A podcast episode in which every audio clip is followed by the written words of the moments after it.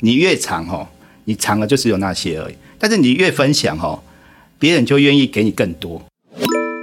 快速了解品牌行销贸易的小知识，专为塑橡胶产业而生的普拉瑞斯，速速听普拉。欢迎来到速速听普拉，大家好，我是主持人阳光班导师 Kiki，我是普拉奇异鸟 Chris。哎，我们上次普拉人之光特辑有很多普迷回馈，受到许多的鼓舞和帮助呢。哎，你是说哪一集啊？就是相当具有人生体悟和理念的资深工程师啊，哈维。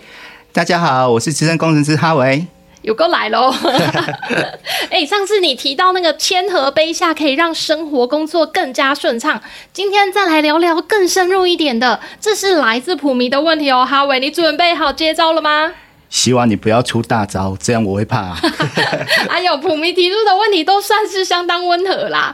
有普明想知道哈维在工程师的职涯生涯中啊，有没有遇到什么挑战或困难的？这个问题以工程师的工作来说，应该是工程师的工作本身就只有评估可行性、成本管控、是否解决问题跟是否执行。有些专案可能成本可以，也可以解决问题，但是它可行性太难，所以就选择不执行。有些专案可能是，诶、可行，然后成本也 OK，但是它不能解决问题，就算想执行也没办法执行。所以说，工程师的工作没有所谓难度，只有专案管控。但我认为比较困难是人。狼啊，人，人啊，嗯、还是那个野狼，人比鬼还可怕。People 啊，Human，因为在职业生涯当中，常会遇到不好沟通的同事啊。名字，名字，八卦。不要这样，这样我很难做人呢。事实上，就是我们共事嘛。上集我们讲到共事，然后共处共享嘛。那有共这个字就代表有两个人以上嘛，那也就是我们常会有不同的会议啊，或者是沟通啊，或者是执行专案啊，都会有一些需要进行的部分嘛。那通常专案要执行，会议要检讨，计划要调整，这些都是必然的，因为所有企业都是为了获利而生。嘿，在商言商。嗯，对，如果没有钱，也顾不了肚子。对，一切都丢脸呐。所以人一多，那个纷争就多了。那问题也就多了。哎，话说啊，那到底是什么支持你，或是帮助你克服这些关于人的困难点？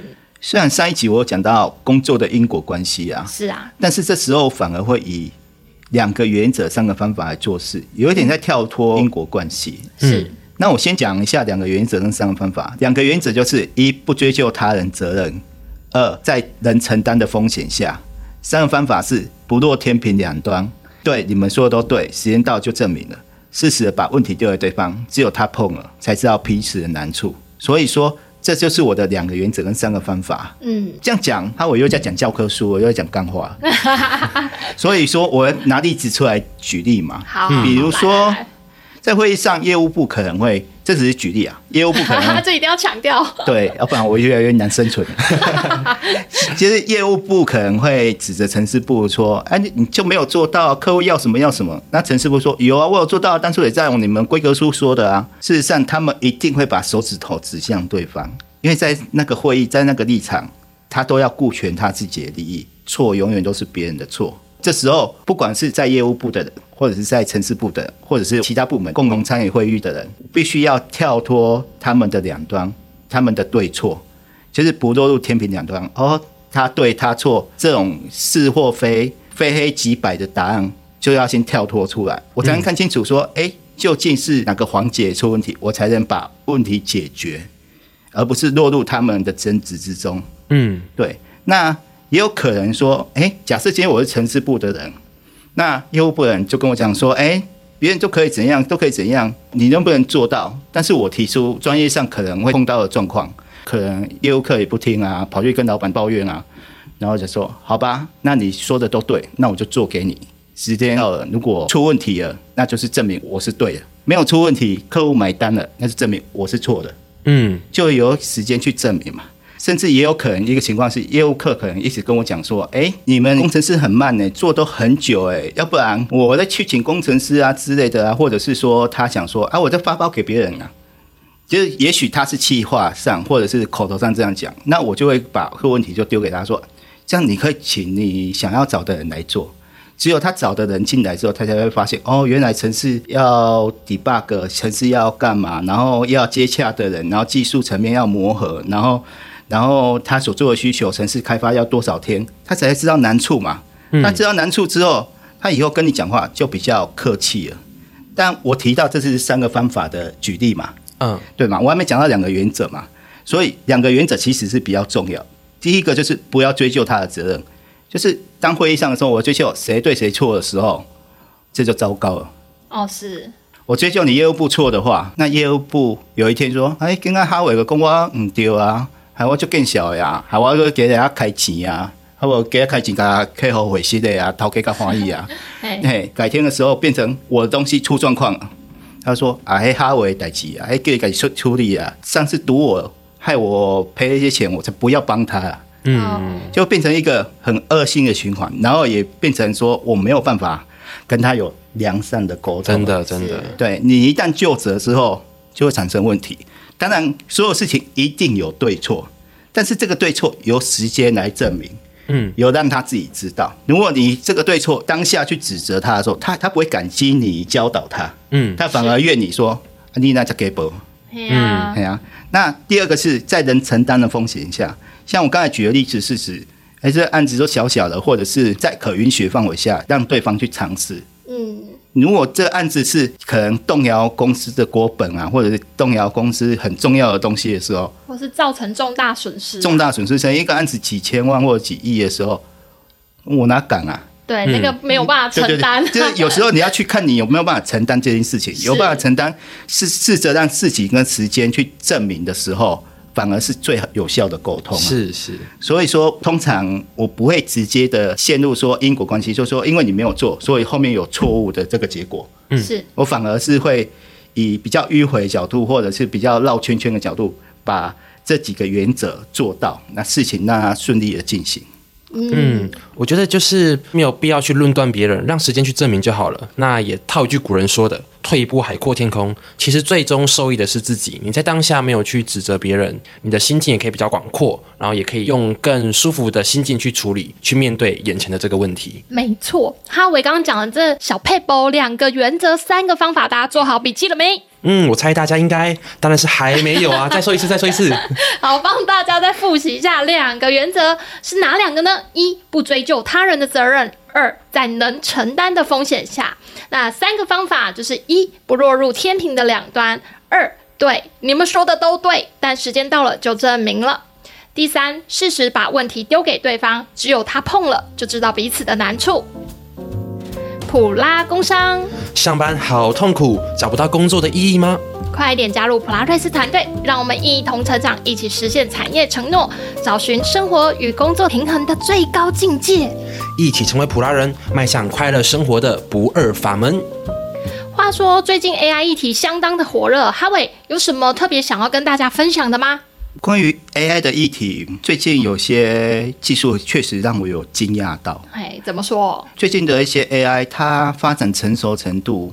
其实就像一个小朋友，他刚会讲话，但是他也不会判断。嗯、可是，但一个小朋友刚会讲话，其实已经很厉害了。嗯啊，对啦，已经经过很多的学习，跟要有相当的资料库了。对，所以说，我觉得像有些 AI 的技术，我认为它其实还缺少判断，但是它有些能力却是大大的要进。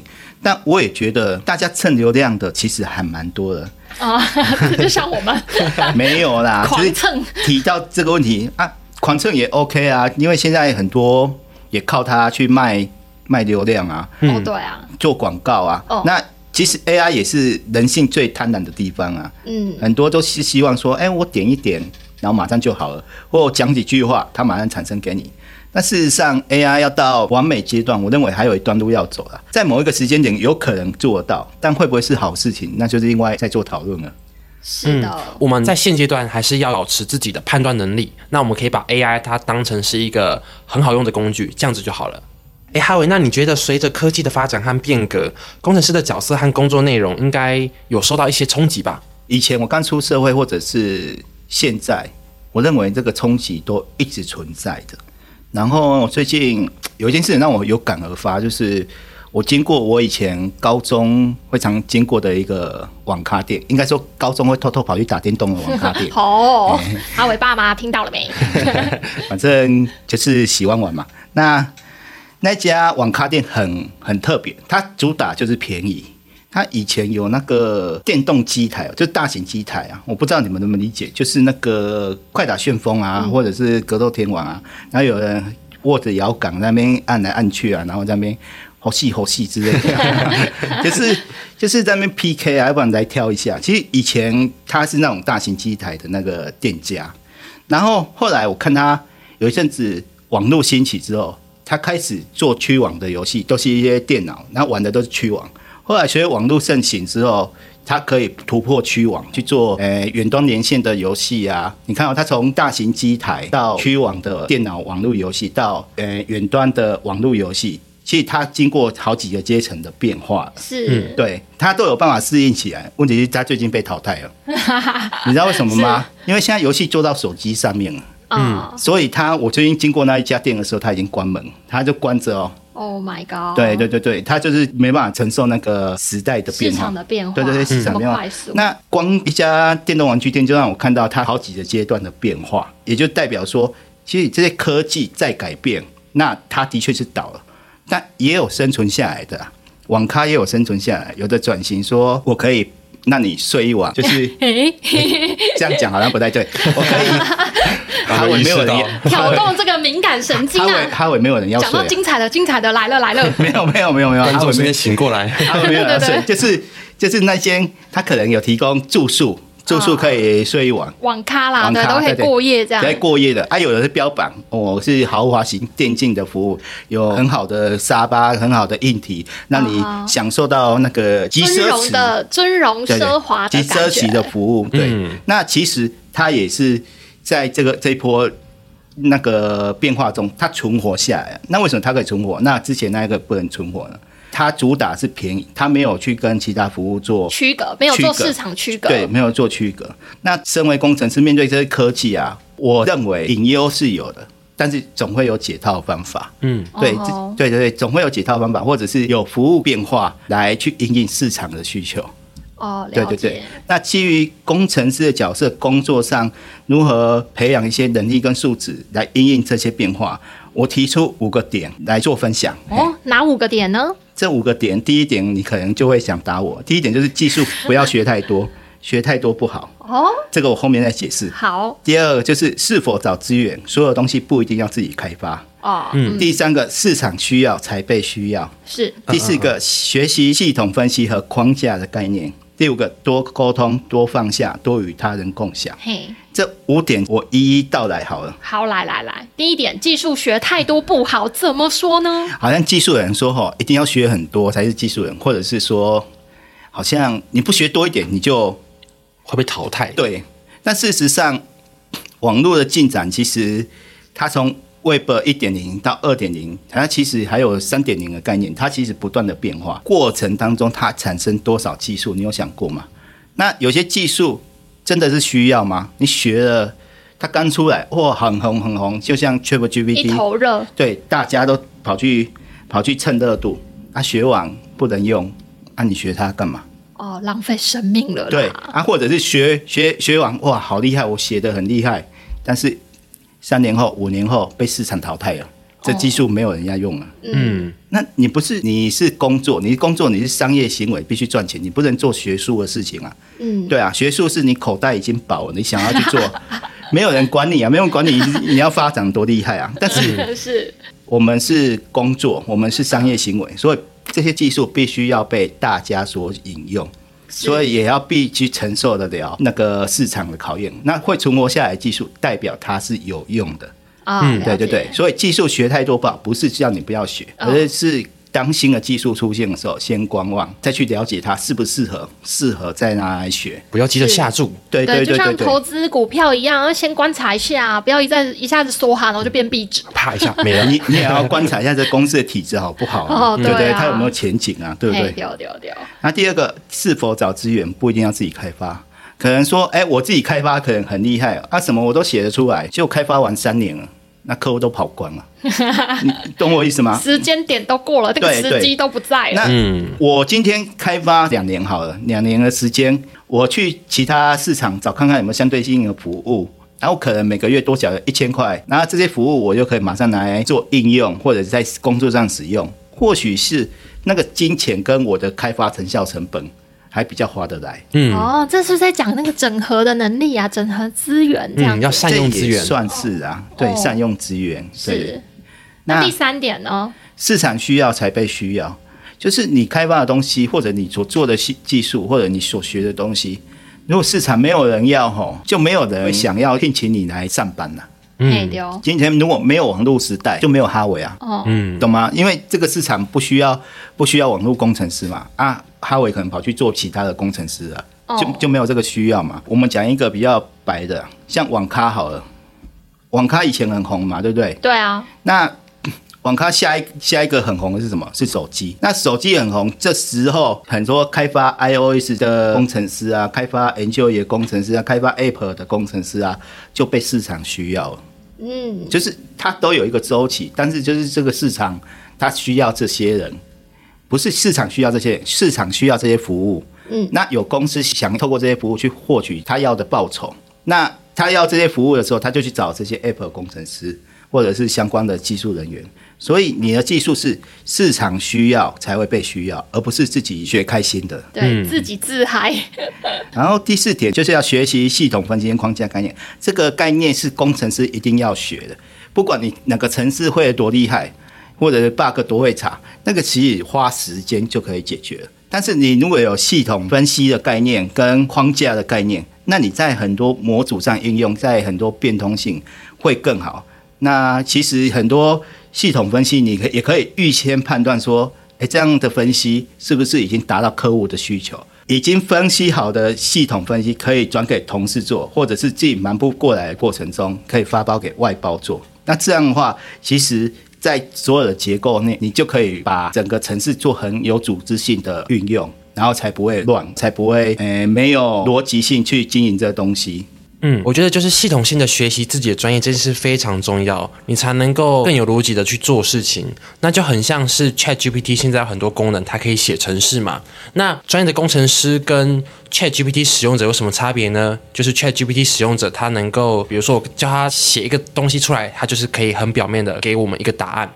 但是工程师他可以透过系统性的规划。去思考这件事怎么做更好，那还有它后续会带来怎么样的影响或是后果，这是需要系统性的学习才能够有的。ChatGPT 它，我曾经蛮有趣的，我去试了一下，哎，你能帮我写什么吗？后来发现其实它目前能做的还蛮单向的，就是还是需要一点工程师的逻辑去组织架构它。嗯、然后第五点的话，就是多沟通、多放下、多与他人共享。多沟通就是你要学习自己的沟通表达能力，然后甚至也能跟其他同事有良好的沟通。嗯，那多放下的话，就是指有时候你写的东西，即使是资深的，也不见得是最好的。像我来普拉的时候，我也觉得我以前写的程式很屌啊，很了不起啊。但是看到普拉有些前辈写的，我觉得，哎，他这个东西这样写是还蛮不错的，就是有交流，然后你愿意放下自己的东西的时候，你才会吸收新的东西进来，才能够欣赏到别人的好，对对对，然后让它化为自己的养分，然后你多与他人共享，你会了，你就要去分享给他人，你不要认为说，哎，我会了，我自己扛起来，扛起来卖卖偶然哉，然后我就自己私藏卖偶然哉，但是事实上哦，你越藏哦，你藏的就只有那些而已。但是你越分享哦，别人就愿意给你更多，所以这个是一个正向的一个能量。所以工程师有很很多的诟病，就是他也不愿意沟通，他也不愿意放下自己的写法，然后他也不愿意跟他人共享。所以我觉得多沟通、多放下、多与他人共享，其实是很重要的一件事情。嗯，相信这个不只是工程师啊，就就连其他职位的人，可能都也都非常适用这个准则哦。这个我真的非常非常的同意耶。嗯，而且要好好珍惜那些愿意跟你分享的伙伴们。听完这集，相信大家都再一次体验到哈维拥有相当丰厚的专案执行经验和责任感。相信跟普拉瑞斯合作过的你，多少能感受到吧？哎，如果你还没体验过普拉瑞斯的服务，欢迎加入赖官方账号跟我们聊聊哦。今天谢谢普拉资深技术人哈维的分享，分享了这么多职场实战攻略，谢谢哈维，谢谢。普拉人之光系列，希望可以为你带来许多生活上不同的感受，对应到职场其实都通用哦。喜欢这次的主题吗？或是有什么想听的主题？欢迎在 Podcast 底下留言，或是到普拉瑞斯 FB 粉丝专业留言哦。速速听普拉，我们下次见。我们每周三更新哟。